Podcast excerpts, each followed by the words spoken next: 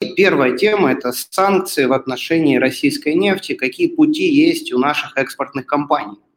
Э, нефтегазовый сектор – это важнейшая отрасль для России, если там, не самая важная, да, для особенно экспортных компаний, которые приносят прибыль нашей стране. И э, США, Евросоюз пока не могут полностью отказаться э, от российской нефти. Соответственно, возникает вопрос, э, что будет э, с нашими экспортными компаниями, «Газпром», нефть, «Роснефть», «Башнефть» и так далее. Э, Сергей, которые... я вынужден тебя поправить. США да. могут отказаться и уже отказались от российской нефти. А, ну, без проблем. Без проблем. Я, видимо, немного оптимистичен для нашей страны, но как раз Михаил об этом расскажете. А, ну, я, правда, сказал, пока не могут, но, видимо, раз могут, э, первый мой вопрос такой будет, не буду тянуть. А, Все-таки, да, э, какая сейчас, если так можно сказать, э, ситуация с нашей, с нашим не нефтегазовым, мы про нефть исключительно, сектором нефти, какие пути у наших экспортных компаний. И как раз вот можете раскрыть э, вот этот тезис о том, что США на самом-то деле отказаться от российской нефти могут. Э, Михаил, тогда с вас начнем или с Сергея, как, как удобно? Ну, пожалуй, лучше с Сергея. Давайте с Сергея. Сергей, э, можно, пожалуйста, ключевые моменты по этой теме? Вам слово. Ну, смотрите, с одной стороны, сейчас идеально сложный момент для любого ответственного прогнозирования. Потому что, с одной стороны, и одна, и другая сторона озвучила свои позиции, с другой стороны, непонятно, и еще прошло слишком мало времени для того, чтобы можно было, анализируя изменения товарных и денежных потоков, э, ответственно это понять. Э, еще непонятно, как на практике будут реализовываться то, что декларировано. Вот, поэтому такой вот дисклаймер, что момент э, для обсуждения интересный, но вот э, сделать ответственный прогноз именно сейчас очень тяжело. С одной стороны, и это вне сомнений, доля мирового нефтяного рынка, которая, которую занимает российский экспорт, достаточно велика чтобы безболезненно отказаться от него было невозможно. С этим этот тезис, наверное, бесспорен. Вот. Есть очень грубые оценки о том, что теоретически ждет мировой нефтяной рынок, если вдруг по чаяния там, произойдет. Я думаю, что это невозможно, но тем не менее, допустим, э, отказ от российского поставок российской нефти и нефтепродуктов – ну, в этом случае озвучивались э, оценки в районе 300-390 долларов за баррель, что очевидно неприемлемо для мировой экономики. Поэтому, скорее всего, впереди нас ждет какой-то компромисс. То есть очевидно, что какие-то уступки относительно тех деклараций, которые озвучены, э, будут. Э, ну, кстати говоря, даже вот Иран, находящийся под санкциями, которые, наверное, на порядок жестче наших, ну, некоторый там, серый экспорт нефти все равно имеет. Более того, даже есть оценки дисконта, который применяется к этой вот по-партизански экспортируемой нефти, это от 25 до якобы 50 процентов. С другой стороны, с другой стороны, э, довольно интересна в этой ситуации позиция стран ОПЕК+. Вот э, я специально перед самым эфиром, к сожалению, надо было заранее, но я вот немножко отвлекся и перед самым эфиром коллеги направил э, три графика. И вот один из них, э, мой любимый, наверное, график The Economist, это стоимость российского, основного российского экспортного сорта нефти, он, кстати, менялся там, в постоянных долларах 2013 года. И вот если посмотреть на эту картинку, то довольно интересен период с 85 года до где-то примерно, наверное, 92 -го. Вот. Это был период, когда королевство Саудовской Аравии очень сильно увеличило добычу нефти, официально мотивируя тем, что это борьба за долю, за долю рынка. Да. И это привело к такому длительному стратегическому падению цен на нефть. с далеко идущими последствиями, ну, в том числе для советской, а позже российской экономики. Сейчас вот э, позиция ОПЕК плюс очень осторожна. Более того, совсем недавно была озвучена цифра, когда ОПЕК сократила более чем на 0,8 миллионов э, баррелей э, нефти в сутки добычу. То есть э, пока ОПЕК не демонстрирует желание занять российскую долю рынка. Это внушает оптимизм. Это внушает оптимизм с той точки зрения, что, по крайней мере, в ближайшее время повторение сценария 85-92 года выглядит довольно маловероятно. То есть пока позиция ОПЕК явно противоположная. Вот. Но, с другой стороны, пока довольно спокойно ведут себя цены на нефть, не демонстрируя каких-то там явно угрожающих тенденций. И, э, к сожалению, поскольку с момента введения ограничений произошло мало времени, слишком мало времени, то пока, наверное, банально рано делать выводы о том, насколько долго продлится такое состояние дел. Но вот одну себе отметку можно сделать, что пока страны ОПЕК Понятно, что там ведущую роль, естественно, являет, э, играет Королевство Саудовская Аравия, занимает такую осторожную позицию, скорее умеренно доброжелательную применительно к России. Э, уровень дисконта между э, Юралсом и Брентом ну, тоже достаточно обычный, его нельзя назвать экстремальным, он, конечно, заметно больше, чем это было старые добрые времена, но с другой стороны его величина, наверное, для новой реальности более-менее обычна. Э, пока э, мы не видели, кроме предварительных заявлений, э, реакции российского руководства, российского руководства на вот это вот ограничение цен price cap. То есть в общих чертах как бы прозвучала мысль о том, что страны, которые будут применять нефть туда поставляться не будет, но пока каких-то конкретных действий мы не видели. Поэтому если резюмировать вот э, то, что те факты, которые нам сейчас доступны для анализа, то пока вот такая определенная пауза. С одной стороны, ОПЕК не демонстрирует желание там, быстро захватить российскую долю рынка, даже демонстрирует там умеренную поддержку, сокращая добычу. Э, с другой стороны, э, пока не было документально зафиксированных вот, как-то э, решений по, э, соответственно, э, прямому запрету экспорта со стороны России тем, кто будет применять вот это вот ограничение по цене. Ну и с третьей стороны, банально прошло очень мало времени, поэтому вот все, все, что мы сейчас можем зафиксировать, э, может измениться буквально в течение одной недели. Поэтому в этой ситуации внимательно наблюдать и анализировать информацию, наверное, лучше, лучшая стратегия. А вот э, делать какие-то ценовые прогнозы, наверное, немножко рано.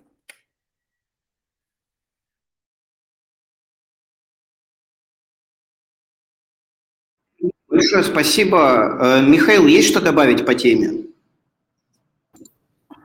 А, добрый вечер, дорогие слушатели. Наверное, есть что добавить по теме. Э, такова уж работа команды открытия Research. Э, хочешь, не хочешь, а прогнозировать приходится.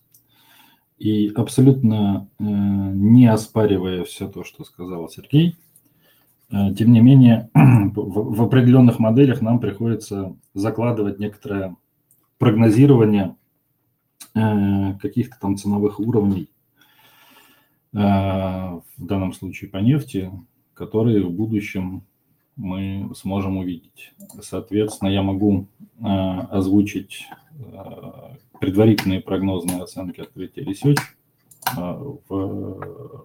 По крайней мере, могу это сделать по той простой причине, что пока ситуация развивается на макроэкономическом уровне, именно, собственно говоря, так, как мы ее и предполагали.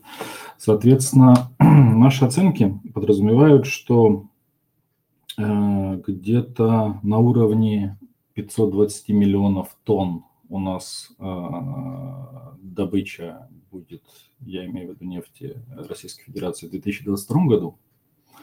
И от этого уровня мы предполагаем э, опять же таки, это все довольно, довольно плавающие цифры, но тем не менее какие-то цифры я все-таки назову, какую-то конкретику.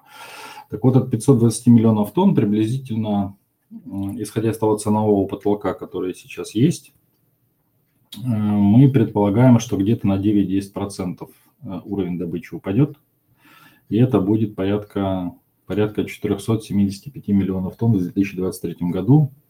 Это базовый сценарий. А, соответственно, объемы экспорта Российской Федерации мы не прогнозируем. Это вообще физически пока невозможно никоим образом реализовать нашими силами, по крайней мере. Вот. Что касается газа, соответственно, э, объем добычи газа в текущем году мы оцениваем приблизительно на уровне где-то 100 миллиардов кубометров. А, ну и так сказать, нам не получилось, у нас не получилось разложить на три сценария, но э, на 2023 год, э, соответственно, объем добычи газа мы изложили в самом оптимистичном сценарии, это минус 20% к 2022 году, то есть порядка 80 миллиардов кубометров. Это вот, это вот самый, на наш взгляд, лучший, лучший из возможных сценариев. Вот, э, соответственно, мы э, подразумеваем, что рецессия в глобальной экономике будет умеренной. Э, возможно, через несколько часов ФРС нам даст основание думать о том, что рецессии в США вовсе не будет. Пока мы ФРС не услышали, все-таки мы предполагаем, что небольшая умеренная контролируемая рецессия в США возможна что подразумевает некоторое сокращение спроса. Вот. Э, рецессия в Европе выглядит стопроцентной. Э, естественно, рецессию в экономике Китая мы пока не ожидаем, это не базовый сценарий, но существенное замедление китайской экономики – это как раз входит в наш базовый сценарий. Так вот, э, на фоне грубо говоря, мягкой э, глобальной рецессии, мы предполагаем, что э, в 2023 году средняя цена на бренд будет там порядка 6, ну, порядка 83, наверное, э, долларов за баррель. Это как раз те уровни, которые мы сейчас с вами, собственно говоря, наблюдаем. Мы предполагаем, что, по крайней мере, у нас нет пока оснований думать о том, что дисконт между Urals и бренд будет расширяться, мы ожидаем, что вот дисконт на уровне 20-25 э, долларов за баррель будет сохраняться. Соответственно, наши ожидания предполагают 50-60 долларов за Urals при условии, что, естественно, такие страны, как Китай, Индия, никакому ценовому потолку не присоединяются. Вот. И мы продолжаем серыми, не серыми, всеми возможными схемами с учетом скидок э, продолжать реализовывать свои энергоресурсы в сторону востока. Вот. И по поводу нефти я хотел бы отдельно сказать одну вещь. Я на прошлой неделе в телеграм-канале как раз отвечал на э, вопросы, ну, наверное, подписчиков – Э, канала «Открытие инвестиции», и один из пользователей, собственно говоря, задал вопрос, на который, так сказать, я с наскоку ответить не смог, э, о чем сразу предупредил этого человека. Вот. Э, но сейчас, скажем так, посоветовавшись с Алексеем Кокиным, это наш аналитик по нефтегазовому сектору, мы некоторые цифры, так сказать, подбили. Если этот человек сейчас нас слушает, что было бы удивительно, конечно, я ему отвечу на вопрос. Если же не слушает, я думаю, что вопрос, который он задавал, был интересен, будет интересен, собственно говоря, широкому кругу лиц. Э, в чем была суть вопроса? Э, значит, э, он спросил, вот наши нефтяники, исходя из тех доказанных запасов, которые, соответственно, у них есть, кто из них сможет дольше эффективно добывать нефть, если Россия будет вечно находиться, грубо говоря, под санкциями.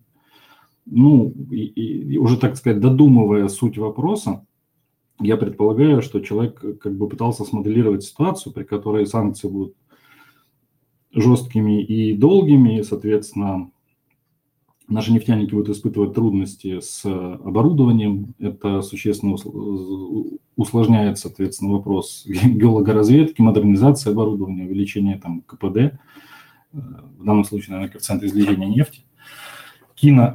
Вот. И, грубо говоря, на фоне такой, на фоне такого сценария, какая из наших нефтяных компаний могла бы выглядеть э, лучше других? А, вот пытаюсь ответить на вопрос, исходя из того, как я его, э, собственно говоря, понял. То есть, если мы говорим о запасах нефти и газа у компаний, то по большому счету, значит, слово запасы, понятие мне, показатель запасов, можно разделить, грубо говоря, на три категории. Это доказанные, заказ, доказанные запасы, вероятные запасы и, соответственно, возможные запасы. А, все три компонента складываются в один и получаем некий общий а, показатель запасов компании. А, здесь нужно понимать, что, грубо говоря, если у компании как бы ее участки там освоены мало, то доля доказанных заказов, соответственно, в общей массе будет низкой, но, соответственно, доля возможных заказов, естественно, будет там высокой. Вот. Ну, а если практически там все участки там э, разбурены и все освоено, то, соответственно, ситуация будет обратной. Вот. И также нужно понимать, что как бы могут появляться и новые запасы уже на освоенных участках. То есть, э, если обнаруживается там более глубокая залежь, ну или, соответственно, применяется какая-то новая технология, которая позволяет увеличивать коэффициент извлечения нефти с Э, уже разбуренного текущего там рабочего месторождения. Ну вот э, по, по компаниям у нас предварительно получается следующая история. Э, значит, Лукойл, опять же таки по данным на 2021 год, это если мы говорим о нефти и конденсате вместе, то доказанные запасы были, если не ошибаюсь, там порядка 11,6 миллиардов Э, баррелей нефтяного эквивалента, и это порядка 20 лет добычи. Э, при этом, соответственно, э, доля как раз доказанных заказов в общих заказах, запасах, общие запасы, напомню, это доказанные, вероятные и возможные, она составляет ну, чуть более 60%. А, если говорим, соответственно, о, Рос, о Роснефти, также по данным, собственно говоря, на конец 2021 года, то у нас получаются доказанные запасы, составляют там порядка 38-39 миллиардов баррелей нефтяного эквивалента, и это подразумевает обеспеченность э, компании запасами примерно на 21 год что, собственно говоря, сопоставимо с 20-летним э, э, обеспечением Лукойла. Э, если все три категории, то есть общие запасы складываем, у нас получается довольно громадная сумма, самая большая среди наших всех нефтяников, это больше 125 миллиардов баррелей нефтяного эквивалента – но, соответственно, доля доказанных запасов в этой цифре там порядка 30%, довольно-таки низкая. Э, напомню, что, соответственно, вот этот такой большой хвост из вероятных возможных э, запасов, он включает, собственно и проекты типа Восток Ойл, небезызвестный, да? А, далее у нас идет, кто там у нас, ну, допустим, Газпром нефть. Э, значит, у Газпром нефти э, доказанные запасы, опять же таки, по данным компании, э, на конец 2021 года составляли порядка 7,3 миллиардов баррелей нефтяного эквивалента, и это подразумевает обеспеченность компании запасами на примерно 16 лет то есть как бы самая низкая из, по крайней мере, трех перечисленных. Вот. Если мы берем общий уровень запасов, э, все три составляющие, то это порядка 24,5 миллиардов баррелей нефтяного эквивалента. Это даже больше получается, чем у нас, чем у Лукойла. Но опять же таки, доля доказанных запасов в общей сумме запасов, она даже меньше 30%. Ну, получается, даже здесь ситуация хуже, чем у Роснефти. Вот. А, Татнефть, собственно говоря, почему наша компания любимая в данный момент среди нефтяников, помимо Лукойла, это Татнефть, а точнее ее префы, по которому у нас есть инвест-идея. Значит, у Татнефти понятно, да, вся ресурсная база в Татарстане, как бы прекрасно развитая инфраструктура, и с точки зрения вот вопроса запасов, это, на наш взгляд, самая устойчивая компания. А, значит, получается, что доказанные запасы этот нефти, опять же, на, на конец 2021 года составляют там чуть менее 6 миллиардов баррелей нефтяного эквивалента, и это получается примерно 28 лет добычи для Татнефти. Здесь получается самый высокий показатель среди Э, так сказать, наших нефтяников. А, и опять же, высокая доля доказанных запасов в общей э, сумме запасов – это порядка 72%. Напомню, что у Роснефти доказанные где-то 30% в общей сумме, у Газпромнефти получилось даже чуть меньше, чем 30%. Вот. Э, запасы, конечно, там постепенно снижаются, но доля истощения возрастает довольно-таки э, медленно.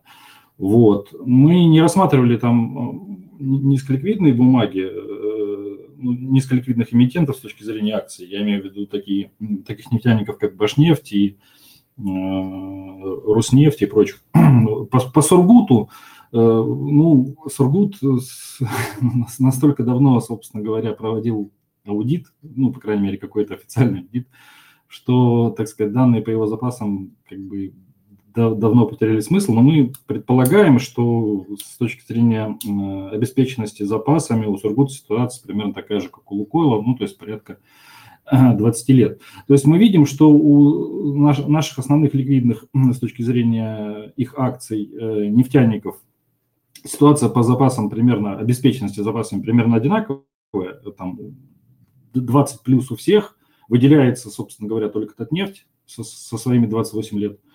И э, доля доказанных запасов в общих у нее самая высокая, чуть выше 70%. Вот, вот такая статистика.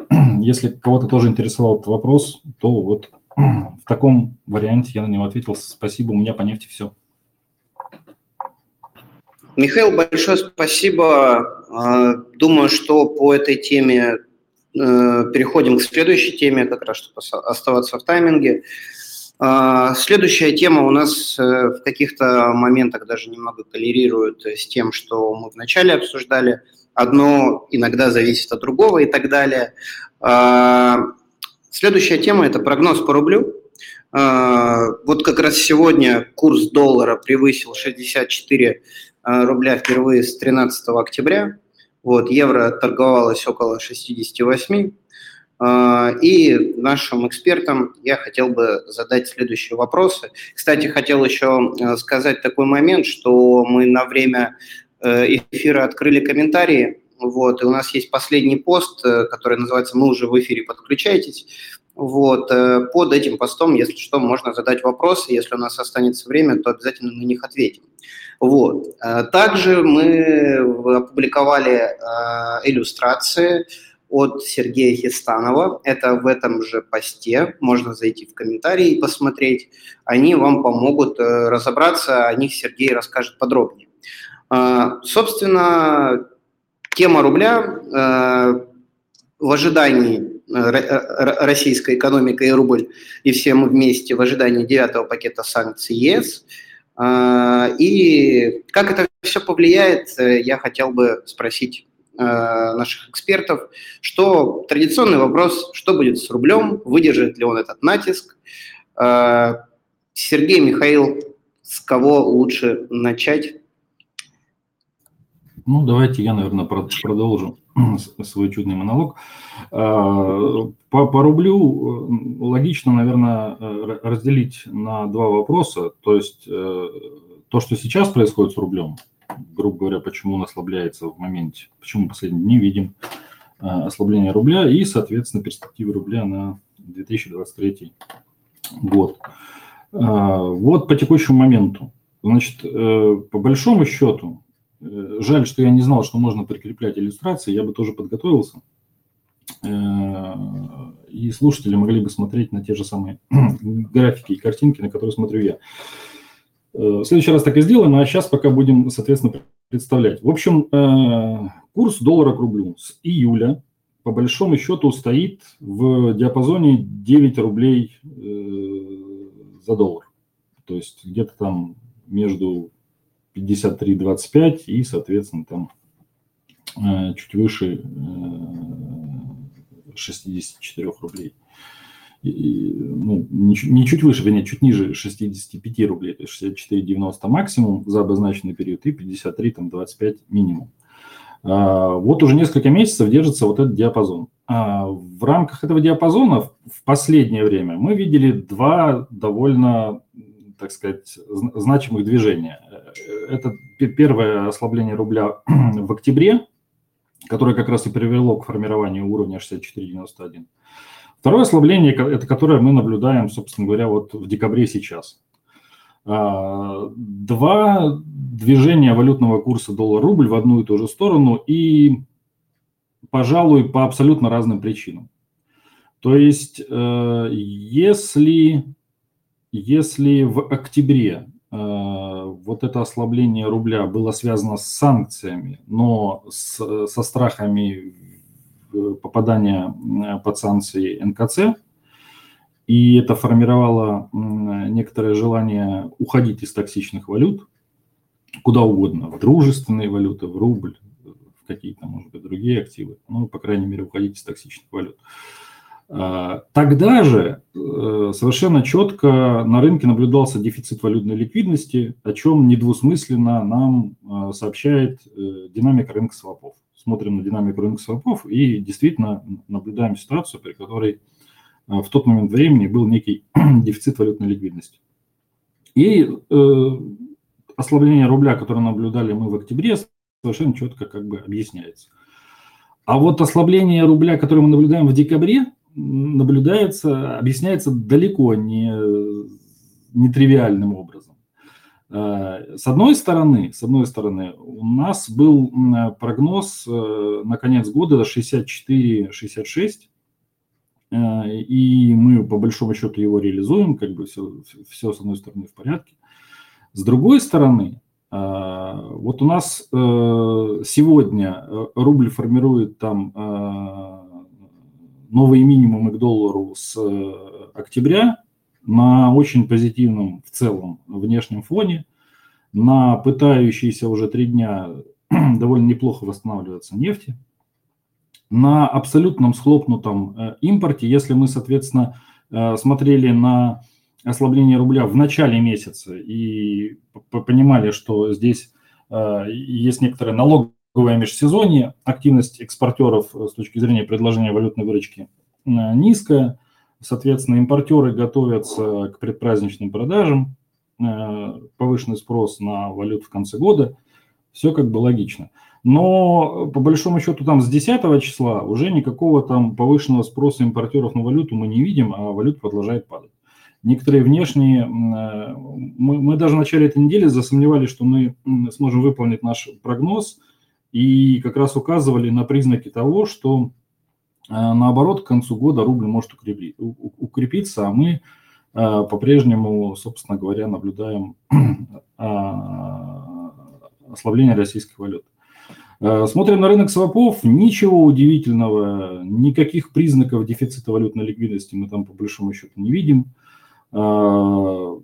Никакого оживления импортного спроса на валюту, вот, вот последние там несколько дней мы тоже не видим, а ослабление рубля видим. Доллар на внешнем рынке, как известно всем, дешевеет.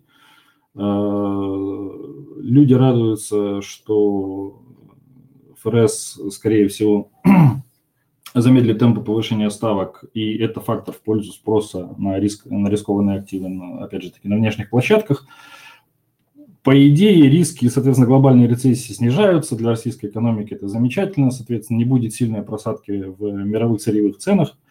Э, почему-то рубль продолжает, соответственно, слабеть.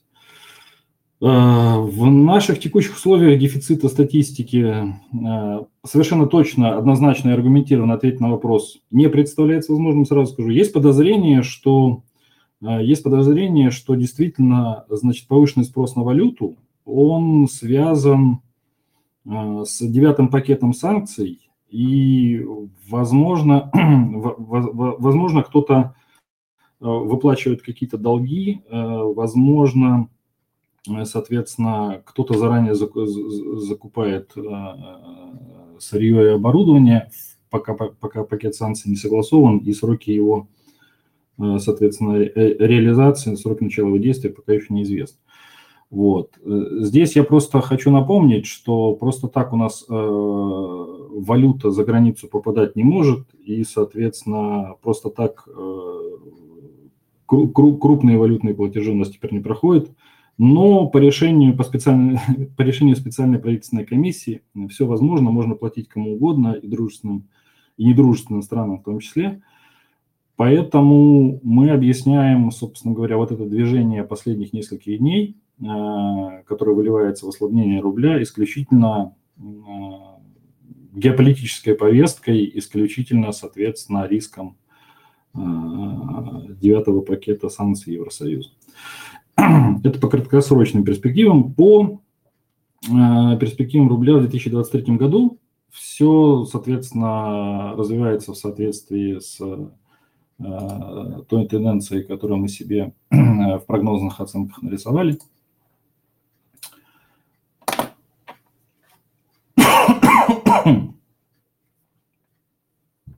Прошу прощения, нужно было водички попить. Э, соответственно, наши прогнозы на э, конец 2023 года предполагают, что доллар укрепится к рублю где-то до уровня 74, э, евро к концу следующего года укрепится к рублю где-то до 75-76.